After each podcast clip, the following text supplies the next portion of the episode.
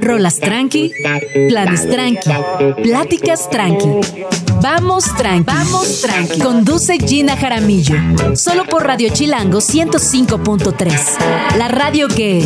Viene, viene. Comenzamos. Güey, qué buena onda la Janis Joplin. Nos puso de buen humor, Nos ¿no? Es que a mí me fascina Janis Joplin. Yo tengo una, una emoción muy particular con Janis Joplin. Es una mujer que me fascina. Y además, fíjate algo, a mi papá le gustó toda la vida y también a mi jefa. Entonces, para mí Janis Joplin era como algo familiar. Es muy familiar. ¿Cómo se estás, Pepe Casanova? Casa, Janis Joplin se desde escuchaba. Que. Siempre se escuchó Janis. Ah. Joplin. Siempre se hablaba mucho de ella, de lo talentosa que era. Y ya en la adolescencia también se usaban eh, También, ejemplos de su vida para que yo me portara bien, ¿no? Como fíjate Janis Joplin tan talentosa, pero le ganaba la fiesta. Bien fumadora. Bien fumadora la muchacha. Entonces, para mí es una mujer que surge, además, sobre todo en un momento donde las grandes figuras eran masculinas. Y de pronto hay una Janis Joplin que se viste increíble, que tiene un pelazo despeinado, que tiene un ritmazo, que tiene una voz muy auténtica, que compone muy bien, súper hiper talentosa la mujer. Y muy curioso porque ella además eh, no se enteró nunca que fue tan famosa porque solamente tuvo un éxito mientras vivía y todo lo demás fue póstumo. Entonces tiene también esta... Ah, no sabía. Sí, no supo. Tampoco Vincent Van Gogh supo. Hay Sí, muchas sí, sí. personas que no supieron, caray. Qué, qué pena, ¿no? Qué triste porque imagínate irte a la tumba sintiendo que nunca fuiste valorada. fracasaste. Ay, no, qué horror.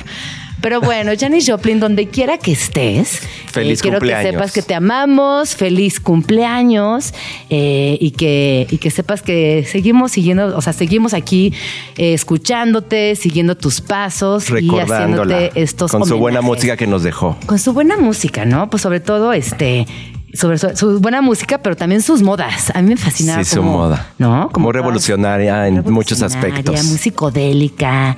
Este, también la conocida como bruja cósmica. Le queda perfecto. en paz.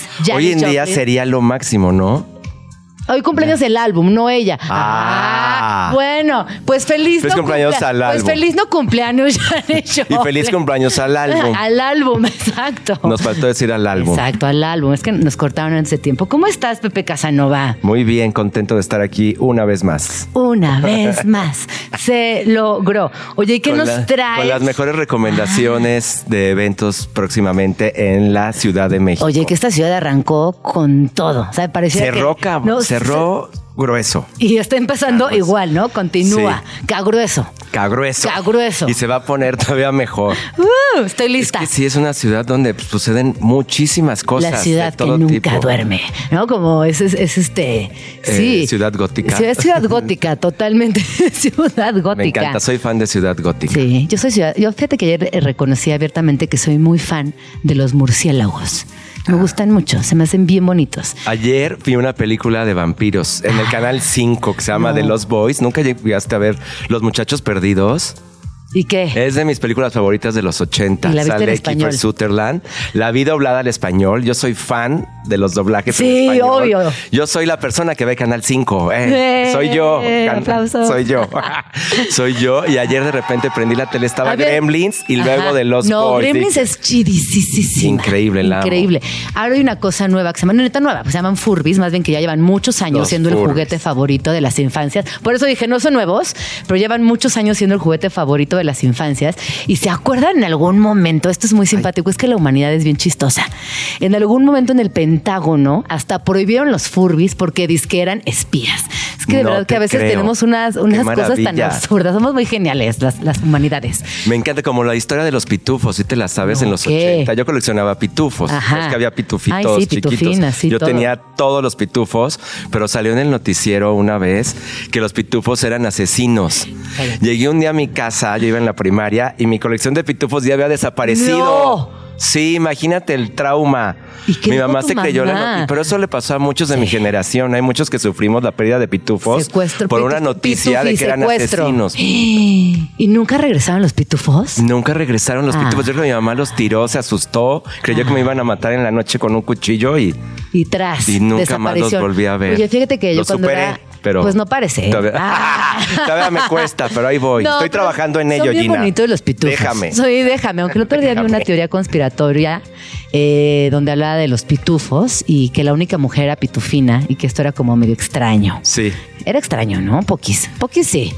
El Pues, objeto del no, yo deseo, la que- pitufina. Sí, sí, pare- sí, Pero como que nunca nadie se metió con Pitufina, Nadie. ¿no? No, que tenía La carácter. No, tenía un gran carácter la Sí. pitufina. Y los otros respetaban. Y luego en esta nota que estaba leyendo también eh, hablaban, por ejemplo, de Popeye y todo lo pésimo que es Popeye. Es machista, es controlador, eh, es un tipo Golpeador. que, exacto, violenta constantemente a Olivia. Así que, bueno, pues hay, hay- hay muchas revisiones de esas Es caricaturas que si te pones que están a en nuestro revisar- corazoncito. Sí, claro, pero bueno. Porque yo veía, yo veía Popeye y no entendía nada. O sea, como que ni, ni me acuerdo si tenían voz, o sea, no me acuerdo. Sí Pero ella me gustaba mucho, Olivia. Olivia era lo máximo. Y viste, hubo una película con Robbie Williams. que en paz descanse. No me acuerdo quién era Olivia, pero Popeye era Robbie Sí, Williams. es cierto. Pero bueno, vivan los pitufos, rescatemos a Olivia y yo era una niña Cabbage Patch. Fíjate, eso no te lo había contado nunca. Híjole, yo era fan de las Cava Pash. Amaba, amaba con todo mi ser. Y fíjate, cuando me fui a vivir solita, le dije a mis papás que, bueno, pues que resguardaran mis Cabbage Patch en lo que yo No veía qué onda. Total, pasan 25 mil años, me vuelvo mamá, recuperemos a las Cabbage Patch. No. Entramos a una bodeguita, un cuarto de cachivaches que tenían en la casa, que tienen en la casa mis papás, todo en su lugar, excepto las Cabbage Patch. Alguien las había robado, secuestrado, tomado Se me hace que fue sin tu hermano. permiso. Se me hace que fue mi hermano. Sí. Siento que sí. Sí. Siento que sí. Las vendió porque ahora son vintage y valen un buen. Porque ahora ya- además antes tenían cuerpito de tela Sí. y ahora ya son todas de plástico. Y luego Y ya para entrar como en de tema, estambre, ¿no? exacto, el pelo de estambre, y ya para entrar en tema, yo era tan, estaba tan obsesionada con los Cabbage Patch que más adelante me enteré que Xavier, el, el que le ponía la firma en las pompas a las Patch, no es el autor, o sea, no es quien inventó las Cabbage Patch, sino que él un día estaba en Europa, si no me equivoco, en Bélgica, y estaba en un bazar de arts and crafts y conoció a un artista que hacía las Cabbage Patch con sus propias manitas. Dijo, Ah. no, me fascinan estas monitas, las voy a replicar, las voy a rebautizar y las voy a lanzar en Estados Unidos. Así que realmente copió, o sea, copia exacta. Pero le puso la Cabbage firma Patch. de la chica. Las firmó, no, las firmó como él. No, se Ah, plagió todo el se proyecto. plagió. Así que esa es la triste historia de las Cabbage Híjole, yo estoy- acabo de encontrar, antier, mi colección de Garbage Pail Kids. ¿Te acuerdas de los stickers? Ay, sí. Que eran como súper eh, locochones. Y en tu Esta- casa también tienes de los, tengo. monquiquis. Tengo colección de monquiquis. Sí. Ay, no, es que la casa Ah, de Pepe. Casanova es un... es- hay que hacerle una nota un día. Pepe Casanova y sus colecciones. Vayan, los invito. Vengan. A- a bueno. mi a mi cueva. Te invito a, sí, to my crib. A mi- Welcome to to my my crib. crib. Pero bueno, a lo que A lo venimos. que venimos. ¿Qué traes el Venimos día de a hablar de los eventos que sucederán en la CDMX, algunas recomendaciones, algunas para más jóvenes, otras para más adultos, otras familiares, pero vamos a empezar con una que te va a encantar, Ay. obviamente, y es que se viene un rave.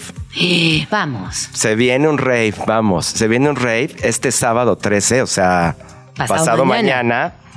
Ex, presentado por Ex, y promete muchísimo. Como ya sabes, este, este grupo, esta plataforma de música electrónica ha sido una de las mejores. Eh, yo creo que sí son de los mejores promotores que sí cumplen con todos los requisitos para hacer una gran fiesta, no solo musicalmente, sino también de producción, eh, de ambiente, de seguridad, de todo. Y creo que es muy recomendable. Es garantía.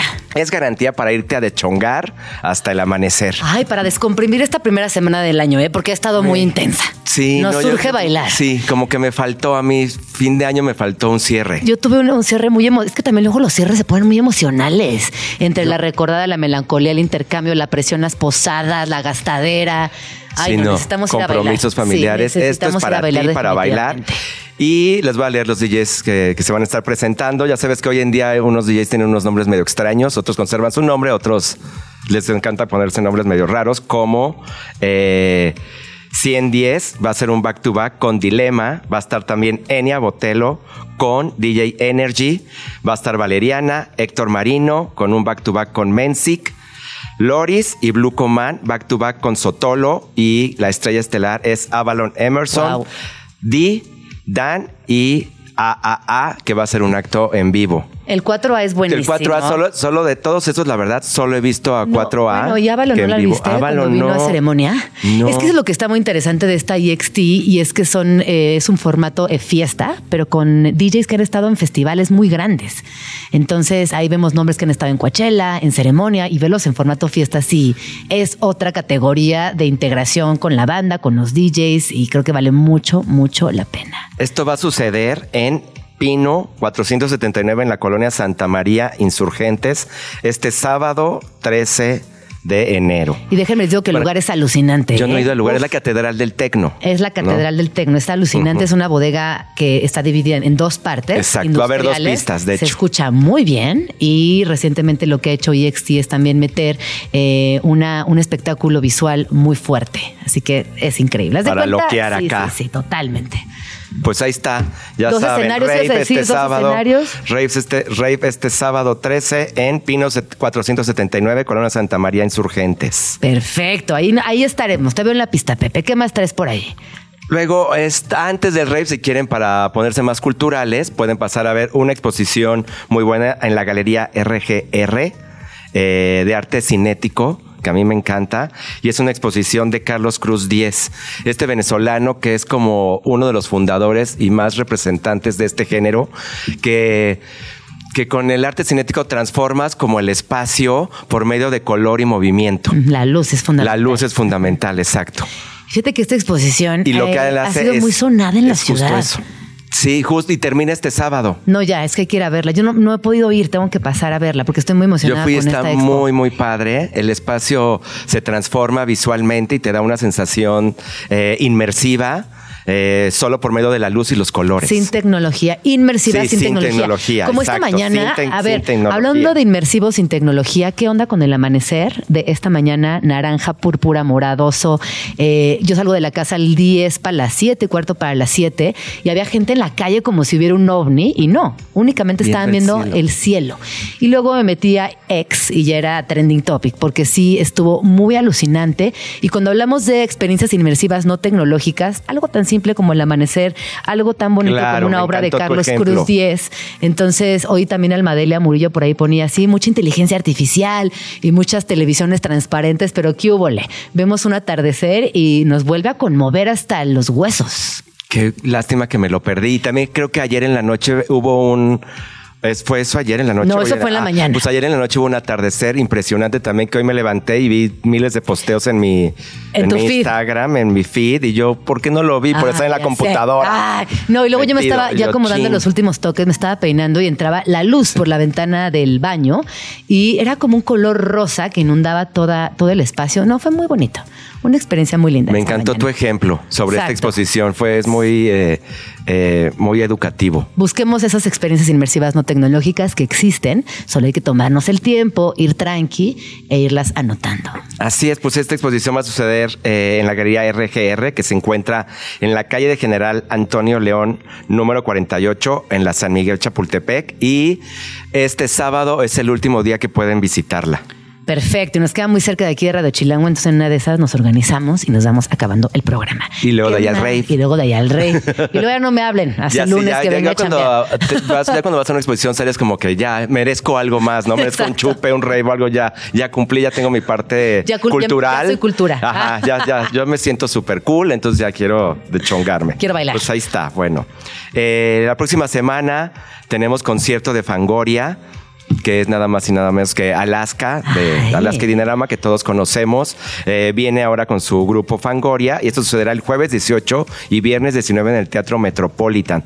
Creo que los boletos para la primera fecha ya están agotados, pero aún hay para la del viernes 19. Ay, que nos pongan una rolita de fondo, ¿no? Porque qué, qué diversión. La de electricistas es mi favorita. Vamos a escuchar éxitos como electricistas, dramas y comedias, retorciendo palabras. Eh, y bueno, tiene una discografía inmensa, Fangoria, y una trayectoria eh, previa a Fangoria también, Alaska que siempre ha sido vanguardista, es súper también revolucionaria, contestataria, eh, underground y demás. Un personaje del, no solo de la industria de la música, sino yo creo que de la cultura De la en general. Sí, y yo creo que de Y España, contracultura. exacto, de la contracultura, es lo que yo te iba a decir. Contracultura. Que Salía en las películas de. Almodóvar en los años 80. Salió en Pepi, Lucy Boom y otras chicas del montón. Un peliculón de mis películas favoritas de Almodóvar, que es una bizarrez loquísima. Como todo lo que hace Almodóvar. Como todo lo que hace Almodóvar. Antes era todavía peor, más loco. Se las recomiendo si por ahí la pueden ver. Véanla. Eh, sabemos que Alaska es mexicana. Eh, ella nació aquí en México, pero a los 12, 13 años se fue a vivir a España. Entonces siempre tiene un cariño muy grande por México y siempre que viene da un show espectacular. Ay, nunca lo he visto en vivo. No. Siento que deberíamos de ir, Pepe. Ay, una- yo, yo sí la he visto en vivo, pero ahora mi, mi meta es tomarme una foto con Alaska, Ah, ya de cada fan. vez más, así cada, Sí. con objetivos cada Oye, vez más claros. Siento que la tengo que conocer, siento que me va a caer muy bien y siento que me tengo que tomar una chela con ella. Siento que tú le caerías muy bien Sí, yo también. también. Hay, que- hay que hacer el after en tu casa. Ay. Ándale, sí estaría cada- chido. Cada vez más. cada Ajá, vez más. sí, ya, sí. Ala, ya. Amanecemos Alaska y yo juntos en la cama. Así Exacto, ya. Así ya, crudos. Crudos, total. Oye, eh, entonces, ¿cuál es tu rola favorita de Alaska, dices? La mía, yo creo que podría ser electricista, sí. la que Esa es mi rola. Ahora Vamos a favorita. escuchar un pedacito. Sube a mi nube, yo te estaré esperando,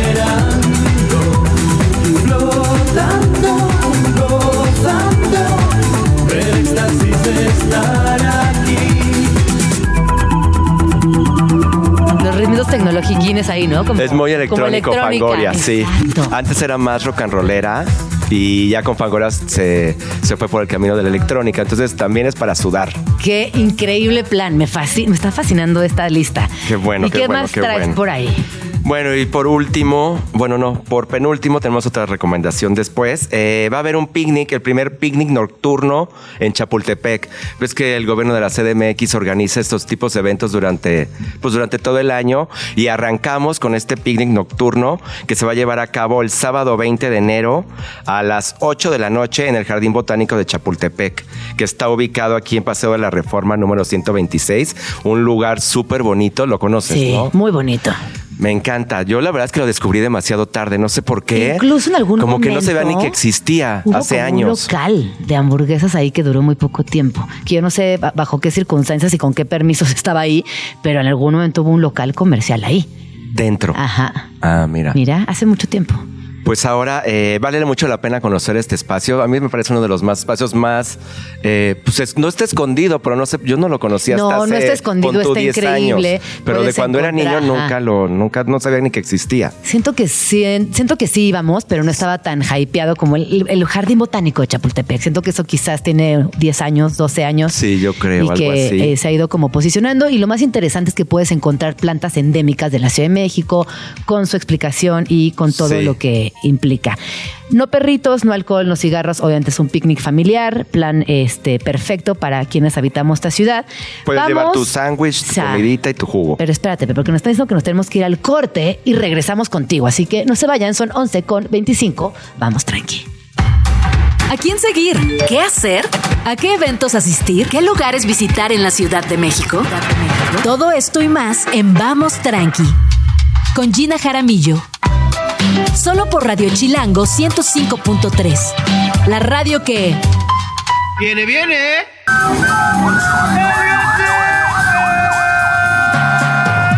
XH Info. Radio Chilango 105.3 FM. FM. Transmitiendo desde Parque Lira 156, Colonia Observatorio.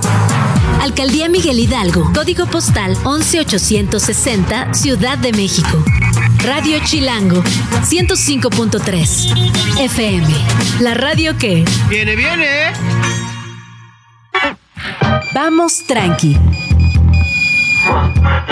Con Gina Jaramillo.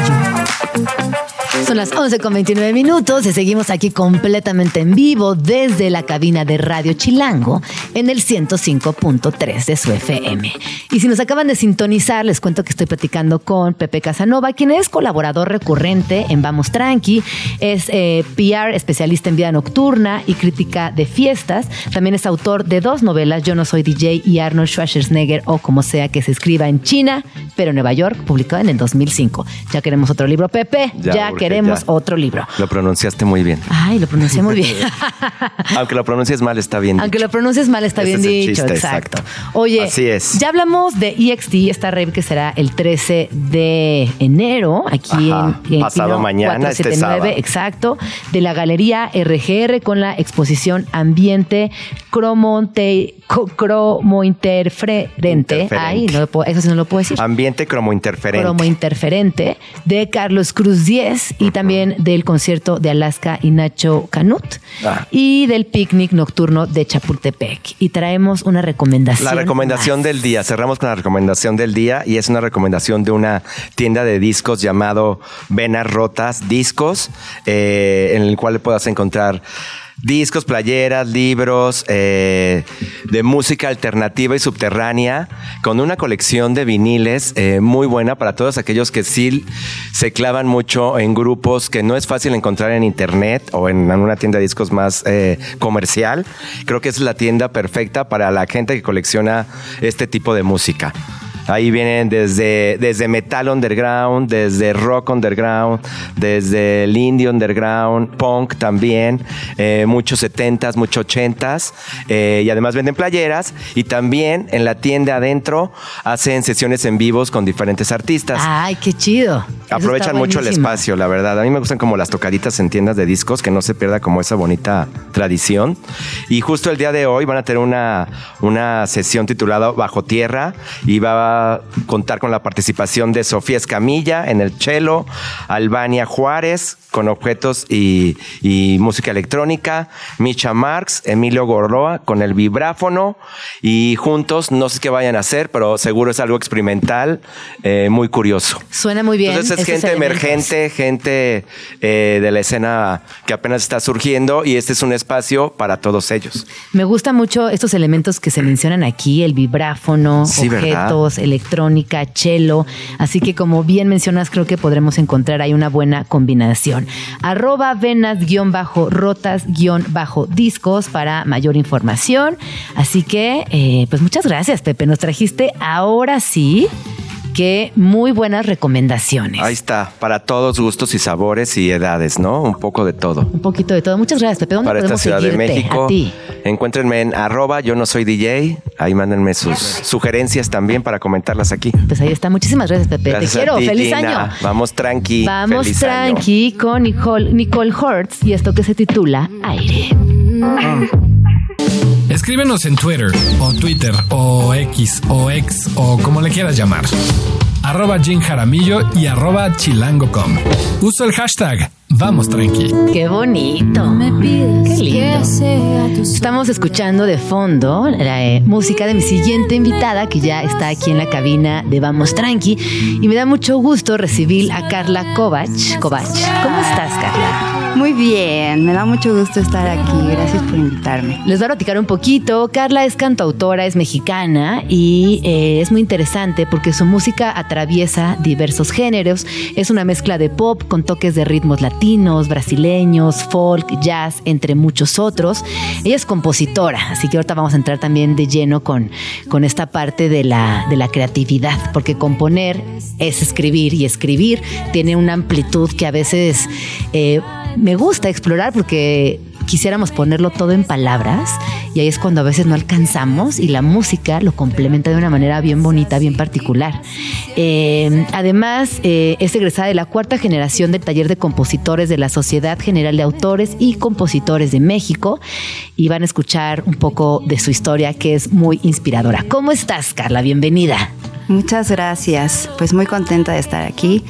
Gracias por la invitación. Eh, me encanta hablar sobre, sobre creatividad en general y pues un poco más a fondo sobre mi proyecto como cantautora y pues me da mucho gusto estar aquí. Oye, ¿cuándo inicia tu convicción o tu curiosidad por hacer música propia? ¿Cómo descubres que tienes ese talento y que quieres desarrollarlo?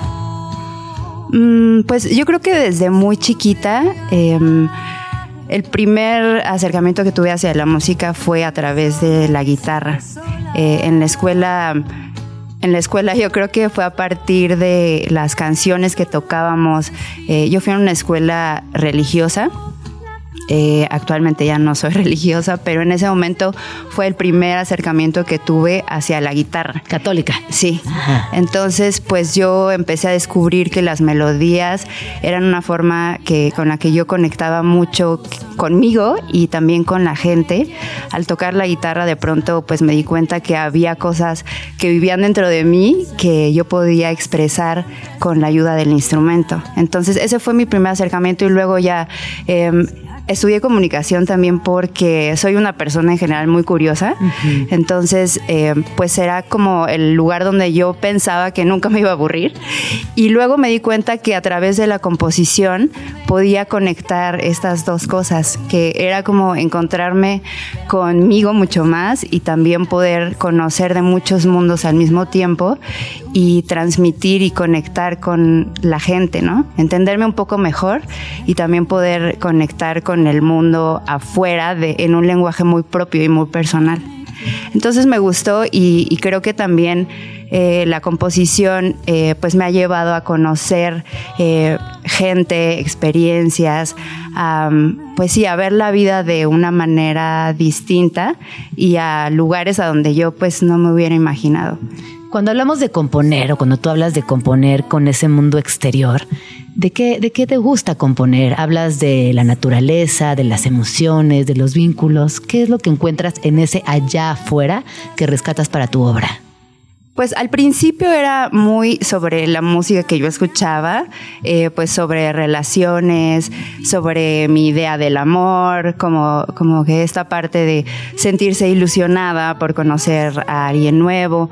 Y conforme también yo he ido pues creciendo y explorando la vida, pues ahora también hablo sobre temas que van más hacia eh, mi manera de entender la libertad, eh, sobre la melancolía, sobre la naturaleza, por ejemplo, em, sobre pues eh, la experiencia que yo tengo ahora del amor en general, ¿no? No solo como sobre una pareja o una relación, sino todo el amor y la ilusión que puede haber por cada aspecto en particular de la vida. Claro, ir dejando detrás el amor romántico, este del cual tú y yo somos una generación, bueno, tú eres más chiquita que yo, pero de una generación donde el amor romántico todavía era como una ley, ¿no? Era, casi, casi lo único a lo que nos eh, abría la posibilidad del amor y de pronto, pues yo creo que gracias al feminismo, a que somos también más grandes, a que desarrollamos otras ideas, decimos, no, hay tantos tipos de amor en tantos lugares y tantas posibilidades de explorarlo que qué lindo que escribas de esto. Oye, y vas a tocar, ¿no? Sí, sí voy a tocar. ¿Qué vas a tocar? Em, pues voy a tocar una canción que se llama Ver Llover. Eh, que me gusta mucho porque, y además le tengo un cariño muy especial porque fue muy fácil de componer, o sea, fue una canción de estas que salieron como en una sentada y que pues a veces em, tenemos esta idea de que lo que cuesta más trabajo es lo que vale realmente la pena, ¿no? y, Ver Llover para mí fue como eh, una canción que salió como muy natural y muy fácil y habla sobre eh, fluir con la vida. No me lo vas a creer, aquí tengo, yo aquí en Vamos Tranqui tengo como una especie de amuletos y tengo un libro que habla justo de la lluvia, te lo voy a regalar ahorita que te vayas. y justamente es un libro infantil que, que yo voy a escuchar ahorita tu versión de Ver Llover y te voy a contar de este libro porque habla de, vemos que ahí viene la lluvia y que empieza a hacer frío y que el aire y las ventanas llueve y luego pasa algo distinto viene la paz, ¿no? Como que voy a escuchar tu rola y ahorita te voy a contar de este libro que te vas a llevar. Este, y si quieres, vete al foro 2 de Radio Chilango para que te vayas acomodando, eh, te vayas poniendo en posición. Yo siempre les digo que a mí me encanta cuando tenemos estas, este, este tipo de posibilidades de explorar eh, en su totalidad nuestra cabina tan bonita, porque allá va a estar Carla en, el, en, el, en la parte 2, mientras yo me quedo de este lado escuchándola y viéndolo. Esto que escuchamos se titula Ver llover de Carla Kovac.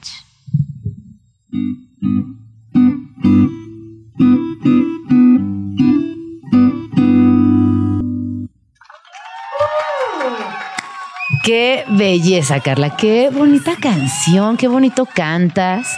Y ahorita que regreses para este lado del, foro, nos vas a contar eh, qué implica para ti componer.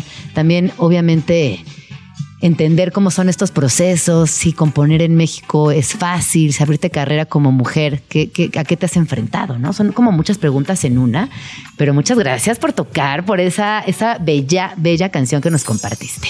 Mm, Gracias. Pues sí, creo que em, eh, componer eh, no es algo difícil, creo que es algo como que cualquiera podría hacer.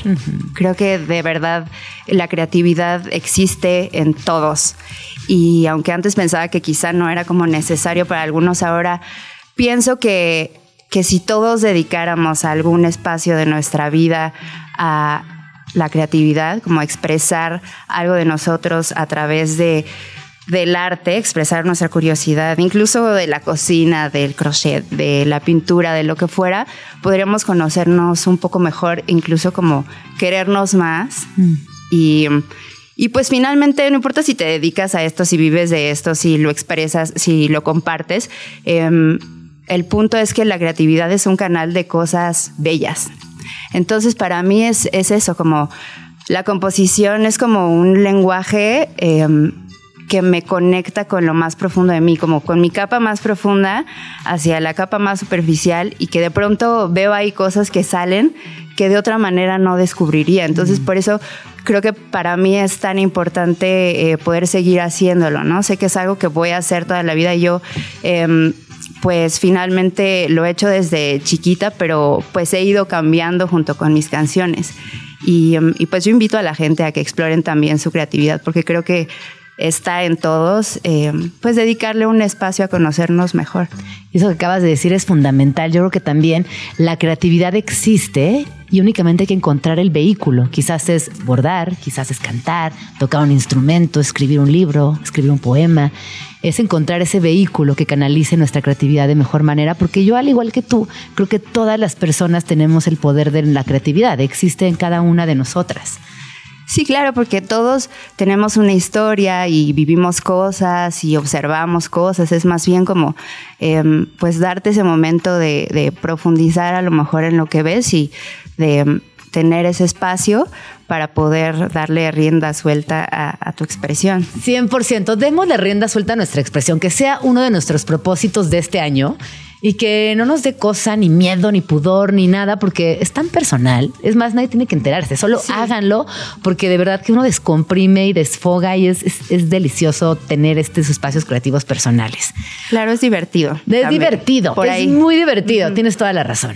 Así que qué lindo. Oye, ¿vas a tocar otra canción? ¿Te animas o no te animas? Sí, sí, sí. es la primera vez que toco esta canción. Oh, ¿y cómo se llama? Cuéntanos un poquito. Sí, se llama En el Jardín. Es una canción que eh, estoy por grabar y me gusta mucho porque también habla como de sembrar, eh, es como una metáfora de cómo se siembran las relaciones eh, con cuidado y con paciencia y mm. con confianza. Qué bonito. Ay, muchas gracias por compartir tu creatividad, tu talento, por venir a Vamos Tranqui. ¿Y dónde podemos seguirte en redes sociales? Eh, me pueden seguir, estoy en Carla Kovach, K-O-B de burro, A-C-H, en todas mis redes, en Facebook como Carla Kovach Oficial y pues en todas las plataformas me pueden encontrar también. Eh, por ahí tengo varias colaboraciones con artistas que saqué el año pasado. También en YouTube un video que grabamos eh, de la última canción que fue colaboración con Andrés Medellín. Se llama Me Dejé Caer. Por ahí la pueden buscar y pues este año voy a estar también eh, en una compilación que está haciendo Claudia Arellano, es un libro de mujeres compositoras eh, que vamos a estar haciendo promoción este año juntas. Ay, venga, Entonces, ¿no? Al programa. Sí, claro sí. que sí. Muchas gracias, pues estaría increíble. Y también en junio voy a tocar en Veracruz con una orquesta de puras mujeres que se llama Orfem, que es de Orizaba. Ellas tienen un proyecto muy lindo de puras chicas que hacen eh, composiciones y que también interpretan músicas de, músicos de distintos géneros. Ay, qué bonito. Pues pinta muy bien tu año. Esta es tu casa. Ven cuando quieras, Carla, y vamos a escuchar en el jardín y presten mucha atención porque como saben, eh, la composición es parte fundamental del trabajo creativo de Carla. Y esta canción, ojo, eh, no está grabada. Es la primera vez que la va a tocar con un público y nos sentimos muy honrados con esta primicia. Muchísimas gracias, Carla. Vamos a escuchar en el jardín.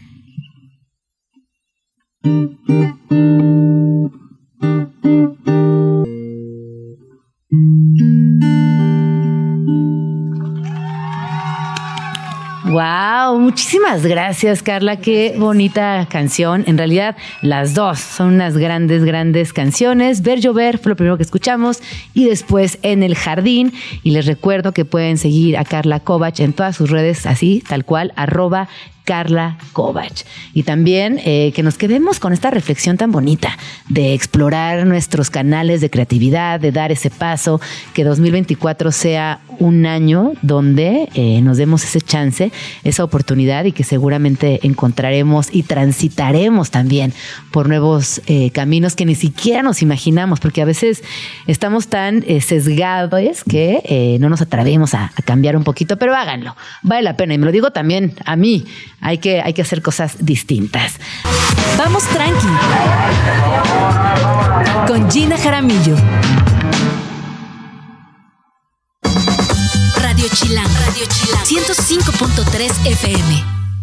La radio que... Viene, viene. Son las 11 con 59 minutos. Y antes de ir a la siguiente canción, vamos rápido a una rola y ahorita regresamos para comentar acerca de Amy Winehouse, que como saben se anunció que habrá una biopic que tenía ya un ratito ahí eh, habiendo información que quién iba a ser parte del cast, las implicaciones que además ella tuvo en la música, a pesar de que fue una carrera muy corta, fue muy relevante. Y también ella estéticamente abordaba eh, una tiene mucho que ver con las pin-up girls, en fin, hay como toda una historia muy interesante detrás de, de ella como figura, ella también en el ámbito musical y de esto vamos a platicar más adelante. Vamos a escuchar esta canción que se titula Malas Amistades de Vanessa Zamora y no se vayan, ya son las 12 en punto. Go, go, go.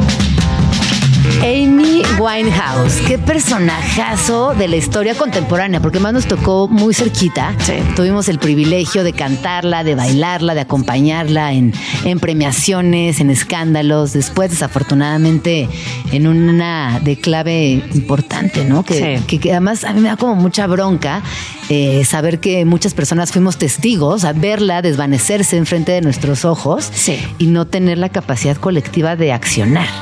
Sí, yo creo que justo no hubo margen, porque además es una artista, eh, dos álbumes bastaron.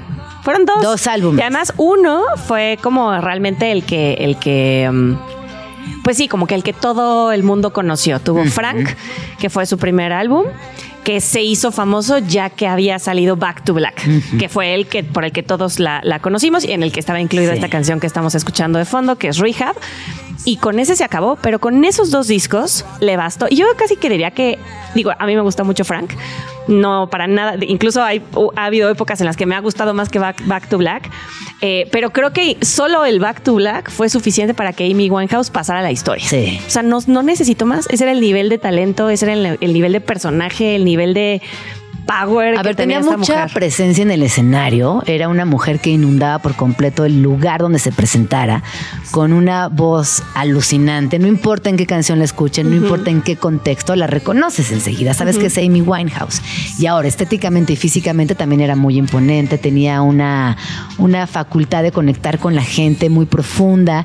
Y era una chava que eh, se desgarraba en el escenario, ¿no? Como de estas personas que en el performance son muy auténticas. Sí, además siendo tan chiquita físicamente. Y de edad. Y de Ella murió edad. a los 27 Sí, años. es o sea, ella es otra más del club. Igual que la Muere Janis. a los 27, igual que la Janis, de la cual estuvimos hablando esta mañana. eh, que cualquier persona a los 27 años, yo creo que no estamos ni cerca, ¿no? Como No, no, yo pienso en mí a mis 27, pues no, era un moco. Eh, y sí. Sí. con tan solo 27 años tenía esta facultad de conectar, imponer y, y dejarse ir en el escenario muy, muy, muy increíble.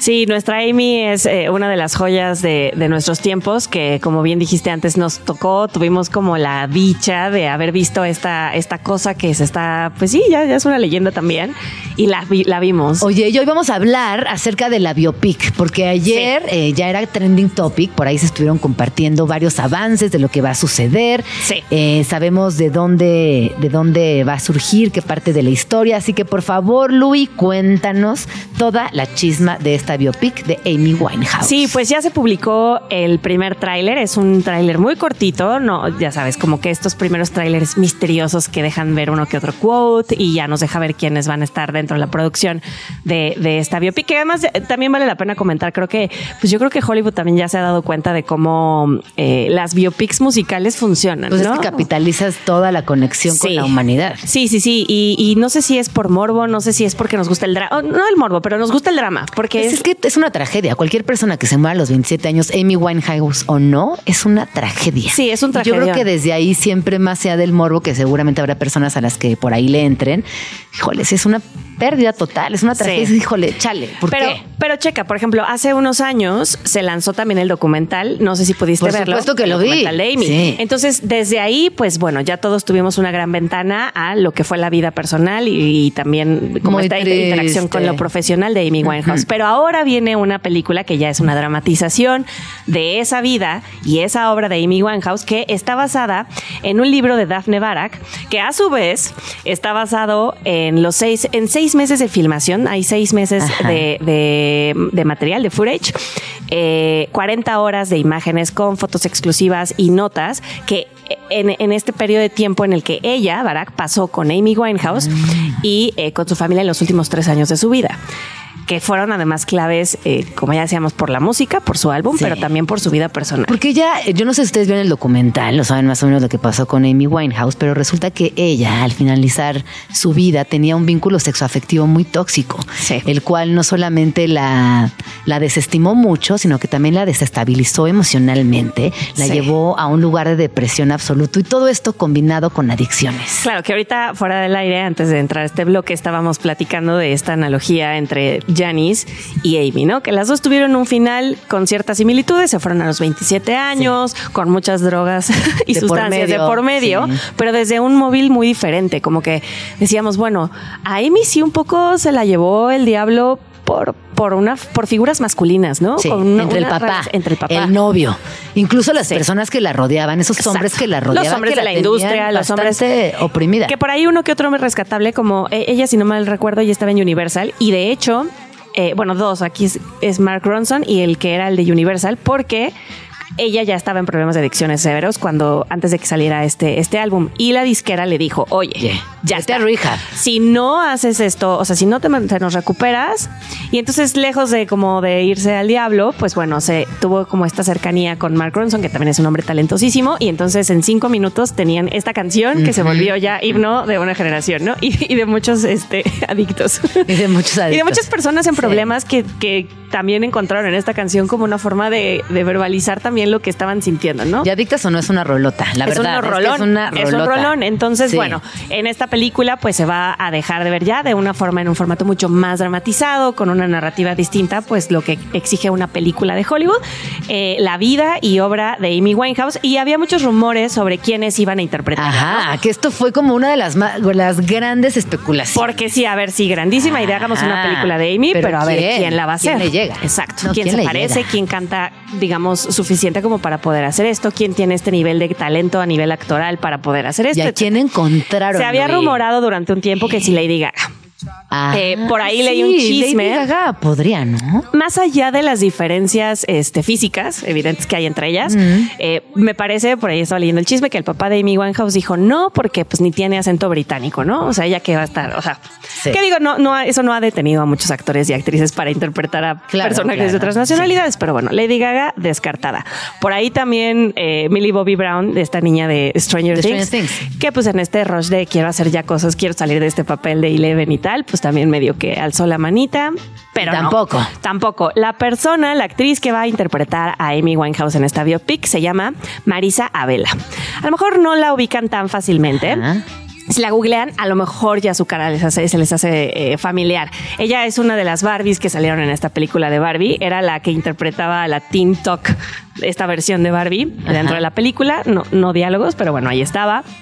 Eh, pero también ha tenido papeles en series como Industry, que es una serie de la BBC, eh, y la serie Cobra de Sky One. Entonces, bueno, Y físicamente, ¿qué opiniones? si ven el tráiler, la verdad es que, digo, Amy es- tiene Sí. una cara, unos ojos, Sí, una nariz muy particular, pero lo hicieron muy bien a nivel de caracterización. Sí. Sí. o sea, se ve bastante bien y además es muy talentosa, o sea, como que Canta bien.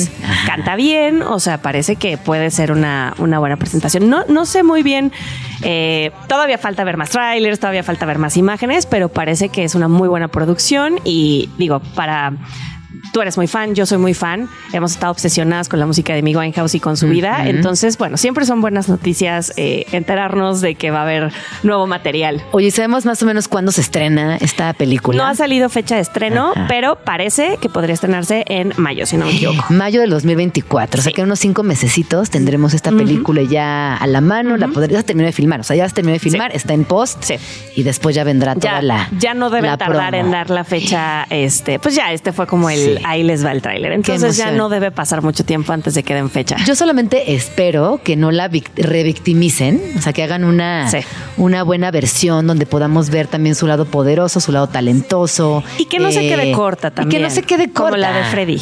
Que yo no sé, para mí la de. Freddy se quedó corta. Sí, es muy sí, buena. sí. Rami Malek es un dios, pero mm, me, le faltó. No así, por ejemplo, la de Elton John, ¿eh? La de Que Elton sí, John, es Rocketman, si no peliculón. la han visto. Pero bueno, al saber que por lo menos está, eh, veremos únicamente los seis meses de esta, o sea, estas 40 horas de filmación, quizás ya con esta acotación de tiempo Sí. tengamos un material muchísimo más poderoso. Sí, además leía por ahí que va a haber mucha información sobre figuras clave en la vida de Amy, más allá del novio, más allá del papá, de estas cosas que hicieron, por ejemplo, su abuela, que era como una súper aliada de ella, ya sabes, esta figura femenina, pero, pero a la que veía hacia arriba y que además siempre la apoyó. Entonces creo que va a estar linda. Yo creo que voy a llorar.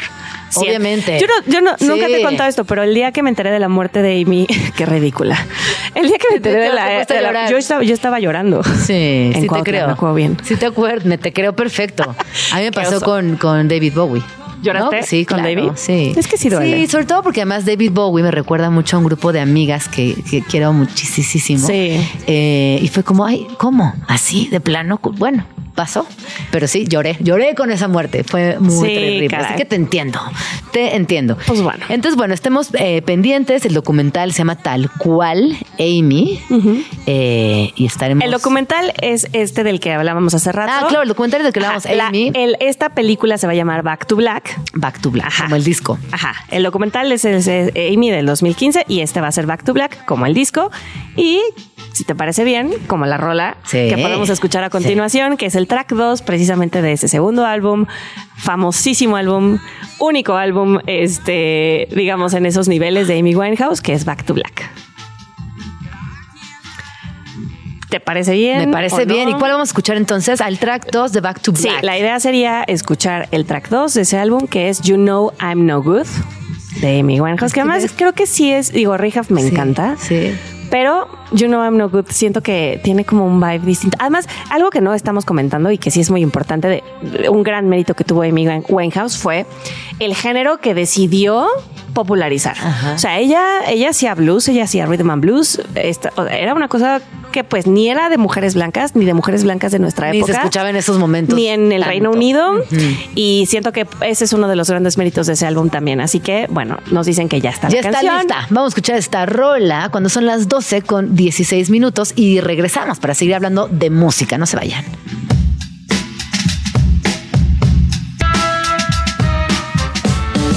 Escríbenos en Twitter o Twitter o X o X o como le quieras llamar. Arroba Jim Jaramillo y arroba chilango.com. Uso el hashtag Vamos Tranqui.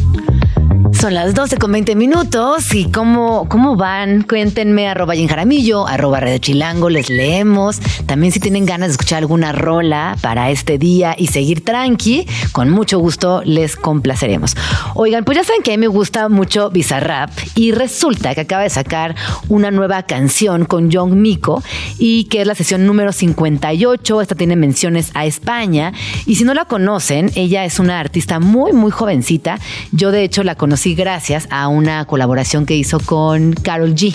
Ella es una chica de nombre María Victoria Ramírez de Arellano Cardona y nació el 8 de noviembre de 1997, o sea, 1997.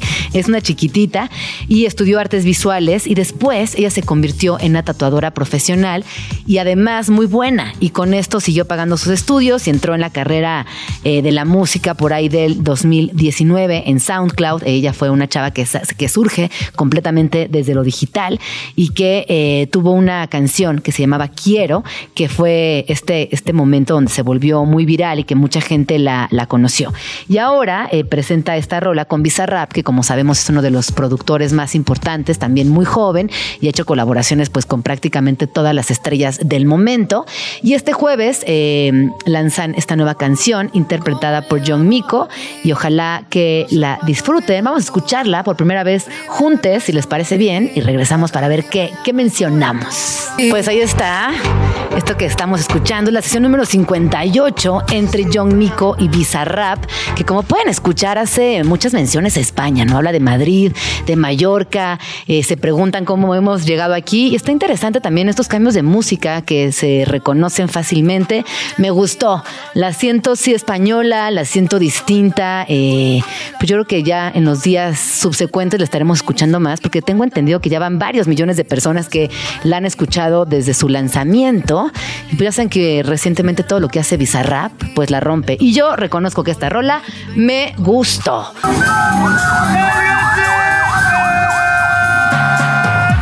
XH Info. Radio Chilango, 105.3 FM, FM, transmitiendo desde Parque Lira 156, Colonia Observatorio. Alcaldía Miguel Hidalgo, código postal 11860, Ciudad de México. Radio Chilango, 105.3 FM, la radio que... Viene, viene. Vamos tranqui. La información más puntual y relevante sobre los temas sociales del interés chilango. Con Gina Jaramillo. 12 con 28 minutos. Eh, seguimos aquí en Vamos Tranqui. Y en unos minutos más vamos a hablar de grandes lugares para escuchar jazz en la Ciudad de México. Si ustedes tienen algún favorito, nos quieren compartir alguno por ahí, es momento de hacerlo. Arroba Jim Jaramillo, arroba Chilango, eh, ya saben, arroba Radio Chilango, arroba Chilango también. Eh, por supuesto que queremos enterarnos de todos esos espacios que si quizás aún no conocemos y que son buenísimos para escuchar jazz. Y mientras ustedes nos mandan eh, estas recomendaciones y llega Pam Escamilla, vamos a escuchar esta rola de Junior Senior que se titula Move Your Feet. A gusto esta música. ¿Y por qué estamos hablando y escuchando jazz? Porque esta ciudad, yo no sé si ustedes lo sepan, pero cuenta con varios espacios que unos ya son legendarios, otros van iniciando y se van posicionando dentro de la escena, pero el jazz es algo que se consume mucho en la Ciudad de México. Y para hablar de esto nos acompaña el día Pam Escamilla, que es parte del equipo editorial de Chilango. Bienvenida, Pam, ¿cómo estás? Hola Gina, muchas gracias. Muy contenta de arrancar el año aquí con mi primera visita del 2024 a Exacto. Oye, feliz año, feliz año. Todavía se vale decir Sí, feliz todavía, año. aunque sea 11. Aunque pues, sea 11, este, hasta el 15. No nos habíamos hasta visto, el ¿no? 15. Oye, a ver, eh, esto que decía es importante, ¿no? Yo creo que en la Ciudad de México el jazz ha prevalecido por generaciones y no solo eso, que los espacios que existen eh, son espacios que se sostienen gracias a que el público es cautivo y que muchas veces también lo van recomendando y va generándose una escena más sólida. Cuéntanos, Sí. ¿qué espacios tienes mapeados eh, por ahí en tu Sí. super lista? Mira, pues tenemos varios. La verdad, sí coincido contigo entre, en que, pues sí, la escena del jazz en México es bastante fuerte y yo mm, me enfocaría, digo, obviamente son espacios de jazz, pero en realidad lo fascinante es que son lugares para escuchar música en vivo, ¿no? Para gente que va a sentarse y a disfrutar, ¿no? Muchas veces vienen como subgéneros del jazz o géneros más hermanos, a lo mejor bossa nova o hasta otras cosas que no son tan jazzeras, pero sí son lugares para escuchar música en vivo y además algo muy importante para los que buscamos como opciones de vida nocturna, pero también este, o sea, como no tan de fiesta. Pero tranqui. Pero tranqui y además además, por lo regular, los lugares de jazz tienen buenísima comida. Es como una constante. Sí, no, es verdad Es esto muy que curioso. dices. Entonces, este. Pues creo sí, está imagínate, padre. escuchan buena música, beben buenos tragos, comen delicioso. Pues sí, les gusta a la banda que asiste a estos lugares, por lo general van tranqui, con mucho placer, así que la pasan, la pasan chido. Sí, y para pasar un buen rato de allí. Este, pues lugares que tenemos. Bueno, tenemos entre los legendarios, está por supuesto el 5 Jazz Club. Lo que, máximo. Este, bueno, no sé si nuestros escuchas han ido, pero si no deberían ir. Y si se clavan por ahí en el camerino, hay muchas chilango de hace mucho tiempo, ¿no? Nos hemos como seguido la pista mutuamente. Es un lugar, este, pues increíble. Está como un poco inspirado en el Zinc de Nueva York, que es como un club sub- subterráneo que muchos creen que por eso se llama Cinco. Y al parecer sí es una de las razones, pero también es porque está en 5 de mayo. Entonces, este, digo, te da ese feeling como que entras a porque literal eran las bóvedas del Banco de México. Entonces es una puertecita y bajas y ya ahí entras, está todo un mundo que estando ahí en motolínea y 5 de mayo, pues para nada te No te la imaginas. puedes creer porque vienes Ajá. del caos absoluto de la Ciudad de México, sobre todo que en esas calles se concentra un vibrón característico del centro de la ciudad. Y cuando llegas, la atmósfera te envuelve por completo. Los colores, la luz tenue, obviamente la música, la gente que te recibe, las mesas, incluso la distribución del espacio. Es una oportunidad para entrar en un ambiente completamente distinto. A mí este lugar me fascina. Tienen que reservar porque siempre está lleno. Sí. Así que mi recomendación, al menos que tú digas lo contrario, Pam, es sí, re- sí reservar y organizarse, porque si llegan, quizás con suerte puedan encontrar un, un lugar, una mesita, pero además eh, la programación es muy buena, entonces está garantizado y la mayoría de las bandas que ahí tocan tienen su público cautivo, así que tomen precauciones y reserven. Sí, exacto. Es un lugar para reservar y sí, este, pues gira como varios de estos, pues alrededor de, de la banda que se presenta, ¿no? No es como que abran diario allá o no allá, ¿no? Entonces vas así como a cierta hora a disfrutar el show y así. Y en este mismo tono está el Parker y Lennox en la Juárez que no, no sé este, si han ido, digo, ya es más nuevo, pero pues no tan nuevo, ya tendrá unos 10 años. 10 me años, imagino. sí, sí, sí. Ajá, y este, y pues está súper padre, también es como esa vibra de, ¿en serio aquí es, no? O sea, me gustaría decir speakeasy, pero pues creo que ya no hay speakeasies en la actualidad, ¿no? En realidad ya todos se saben, pero si este, entras y está el Lennox, que es como este restaurante, es medio un diner, como comida pues más o menos pues, norteamericana pero ya este más estadounidense pues. Y entonces entras y estás ahí y ya pasando como una un pasillito ya es así toda la atmósfera total como si estuvieras en los en los 20 en los del siglo Ahí pasado es como si entraras Ajá. a un viaje en el tiempo. Totalmente. Que eso también es muy divertido y genera una emoción muy particular, porque justo, ¿no? Lo que comentas, Pam, cruzas la puerta y es como transportarte a otro, a otro momento de la vida. Hasta las personas pareciera que son de otro, de otro momento histórico. Es, es muy divertido y también garantizada la música que van a escuchar. Sí, la música, los cócteles, la comida. Y creo que musicalmente es a lo mejor, este, digo, obviamente hay proyectos originales, pero mucho de la cartelera que hay en este lugar a veces se enfoca como a tributos, a homenajes. Entonces, si dicen, ay, no, o sea, no sé, a lo mejor no conozco las bandas, no me quiero arriesgar, eh, bastante de su cartelera luego es como homenaje. Entonces, si les gusta uno de sus artistas, es garantía que va a haber unos musicazos ahí, este, pues interpretando. Así que ese es el, temas. el siguiente. Ajá. Y ese está en General Prim 100 en la colonia Juárez. Sí, así es, en la Juárez. Eh, ¿Qué otro? Tenemos uno que también es más o menos recién descubierto, que está súper padre, que se llama Afrogato Coffee and Music, que está en la Santa María la Ribera. Bueno, este lugar yo primero supe de él en la pandemia porque estaba en otro lado y, justo quedaba muy cerca de mi casa, pero haz de cuenta que lo que empezaron a hacer era transmitir en vivo los conciertos, porque pues por cada pandemia cabían tres personas. Entonces los transmitían. Y lo chido es que ellos se quedaron con esa costumbre. Digo, obviamente no te pueden transmitir todo el concierto porque pues ya Sí, nadie sí, sí, sí, sí, sí, sí. Pero sí casi en todos sus shows Como transmiten, desk. aunque sea una rola del este del concierto, obvio puedes ir físicamente, pero si pueden checar sus redes sociales, aunque sea una rolita, la van a transmitir en vivo en redes sociales. Estos están como arroba está- afrogato con doble Afrogato. T. Y eh, Parker and Lennox, así como se escucha, también en arroba Parker and Lennox. Sí, y justo Ah, este me, gustaría ir, no lo conozco. Está, es una, es este, justo es de una cantante. Entonces ella puso el lugar como para dar este, pues más espacio a músicos y artistas, pero igual, o sea, puedes encontrarte stand-up, o sea, hay varias disciplinas, clown, principalmente música y mucho de esto es jazz. Es Adriana Herrera, que de hecho igual y si checan la cartelera, pues de repente ella también canta y, y eso, pero está súper bien. Y el nombre justo viene medio del postre, del afogato, pero el afro es como para celebrar las raíces africanas del jazz. Qué bonito, me gusta este lugar. Sí, y ya medio mágicamente se ha como que se ha hecho identidad con cosas de gatos también el lugar. por- Cállate, ya, por ya, el nombre. me fascina. Entonces, Me ya, fascina. este, además aquí los covers son súper accesibles. A veces hay este entrada libre o a veces es la verdad este. Qué generosos, ¿no? También Sí. desde ese lugar que hagan una invitación y, y no haya siempre un cover forzoso. Sí, además sí buscan mucho hacer comunidad porque no hay como lugares, hay muchos lugares hermosos por ahí, pero no específico como con este giro. Esto está en Entonces- Nogal 45, en la, colonia Santa María La Ripera.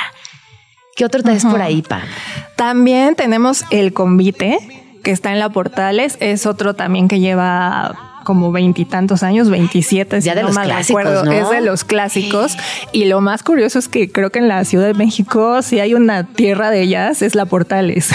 o sea, ¿Es está en muy? Oye, Eso loco. está muy bonito. Debemos hacer un artículo al respecto. Sí, literal, porque este, Ah. justo también en la Portales hay dos saxofonistas que tienen sus bares que está uno enfrente del otro. El pizza jazz y el jazz orca, ¿no? Que uno es más de free jazz, pero este, o sea, justo están casi enfrente en un eje y del otro lado de Tlalpan es que está el convite, que tiene también Qué toda maravilla. esta, esta tradición. Este de- dato chilango Ajá. me está encantando, Pam. Qué buena onda. Sí, sí, es muy curioso y ya más adelante les contaremos de otro porque ya me acaban de contar de uno que sí es medio eh, más Novedad, es más novedad. Pero pues la verdad no he ido, entonces mejor no les invento. Pero bueno, en el convite este, pues está desde hace muchos años, también este, apuestan obviamente por la buena comida y ellos también hacen el festival Jazz Book, que es en el centro histórico y es de literatura y jazz. Entonces mezclan esto, obviamente hay música en vivo y muchas veces se invitan a gente a poner música en vivo, aunque no sea del jazz, pero como gente del mundo de la cultura, del arte, entonces está, está bastante interesante. Y fíjate que ahorita que mencionamos solo algunos, este nos hablan, ¿no? De la, de la, o sea, si hay tantos lugares es porque también hay demanda, o sea, hay gente que está escuchando jazz, que promueve el jazz, que lo disfruta y que lo comparte. ¿Tienes algún otro por ahí? Este, pues sí, ¿con qué nos vamos? Bueno, también obviamente así pasando, digamos, a la Roma, está Casafranca. que Yazatlán, está- bueno, Casafranca, Ah, vamos. también Yazatlán Capital, que es Sí. como el hermano del de Cholula, que pues obviamente aquí este probaron y obviamente también se quedó, también allá tienen un festival. Está Casa Franca, que justo está arriba de un restaurante que también es Franca Bistró y, está la pizza al lado. bonito, porque Sí. es un espacio típico de la colonia Roma, como estas casonas que cuando piensan colonia Roma aparece en su imaginación esta casona. Casa Sí, tal Franca cual. tiene esta energía, tiene esta vibra, eh, tiene eh, como además está en Mérida, que es una calle muy fácil Sí. de ubicar, muy fácil de llegar y amamos Casa Franca. Sí, Casa Franca está genial. Y también ah, por ahí muy cerca en, eh, en Orizaba está Las De Papas y Varita. Ay, esa, ahora sí, Ajá. esa fíjate que no la conozco. Sí, bueno, no, no sé qué tan. Tienen muchos eventos de jazz y se enfocan más como en comida italiana y vinos italianos y así, pero justo este. Siempre traen proyectos muy interesantes. Guau. O sea, como de instrumentos no tan comunes y también meten muchas cosas como mezclando cosas más, este. Experimental. Más, ex- más fusión, digamos. Oye, uno más, uno más antes de que nos vayamos.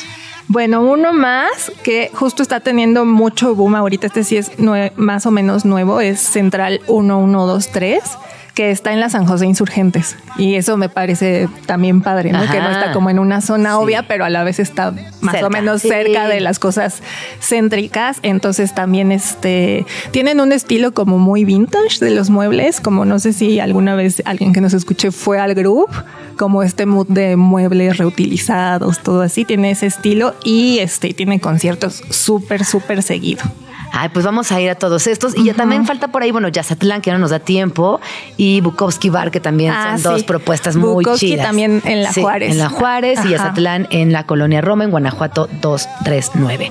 Pues muchísimas gracias, Pam. ¿Dónde No, podemos encontrar toda esta información extendida y eh, para anotarla en forma? Ah, pues toda esta información lo pueden checar en la página de chilango.com, está el artículo y justamente también lo sacamos este mes de enero en la edición impresa. Ay, qué maravilla. este, pues sí, ¿Qué para portada, llevan este- ¿Qué portada llevamos este mes? Este mes de enero es... Ay, anima. Ay, bueno, ahorita, ahorita, no, ahorita nos vamos, o sea, lo vamos a revisar. El futuro, ¿no? ¿Es el futuro? No, no, no, esa es de diciembre, Ah, ¿no? bueno, de la ahorita- ciudad del futuro. ahorita les decimos cuál. Ahorita les decimos.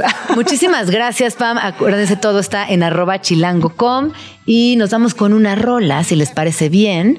Esto es Only for You de Heartless Bastards y volvemos. Gracias.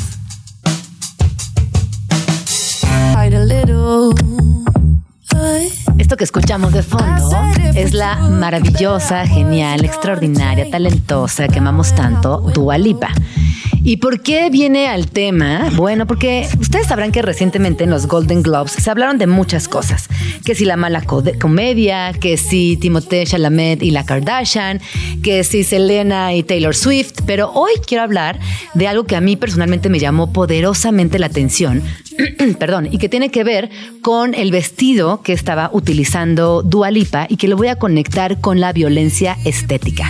Que recuerden que la violencia estética es un tipo de violencia relacionada con la imposición, especialmente a mujeres para adaptarse a estándares estéticos de belleza y que tiene implicaciones como por ejemplo tener cierto peso, eh, realizar ciertos procedimientos estéticos para no envejecer, cirugías plásticas, depilar ciertas zonas del cuerpo, etc.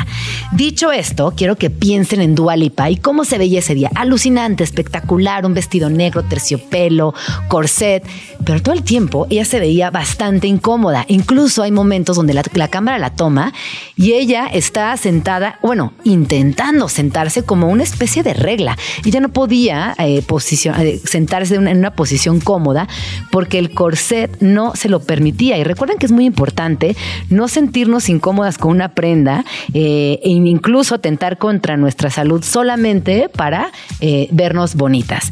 Entonces les quiero platicar un poco de este vestido que es un corset de Schiaparelli que lo portó Dua Lipa durante los Golden Globe. Y eh, esto me llevó a la siguiente reflexión y es que las mujeres victorianas, ustedes se acuerdan si revisan eh, documentos, que todo el día utilizaban un corset para moldear su figura y los efectos de llevarlo todos los días durante varias horas eran mortales, de tal manera que presionaba el hígado contra las costillas y empujaba hacia abajo el intestino, dañando los demás órganos. Hay registros donde se sabe que eh, impedía que los pulmones recibieran suficiente oxígeno, esto obviamente las predisponía a contraer enfermedades respiratorias. Incluso hay casos registrados de mujeres con costillas rotas gracias al uso del corset victoriano.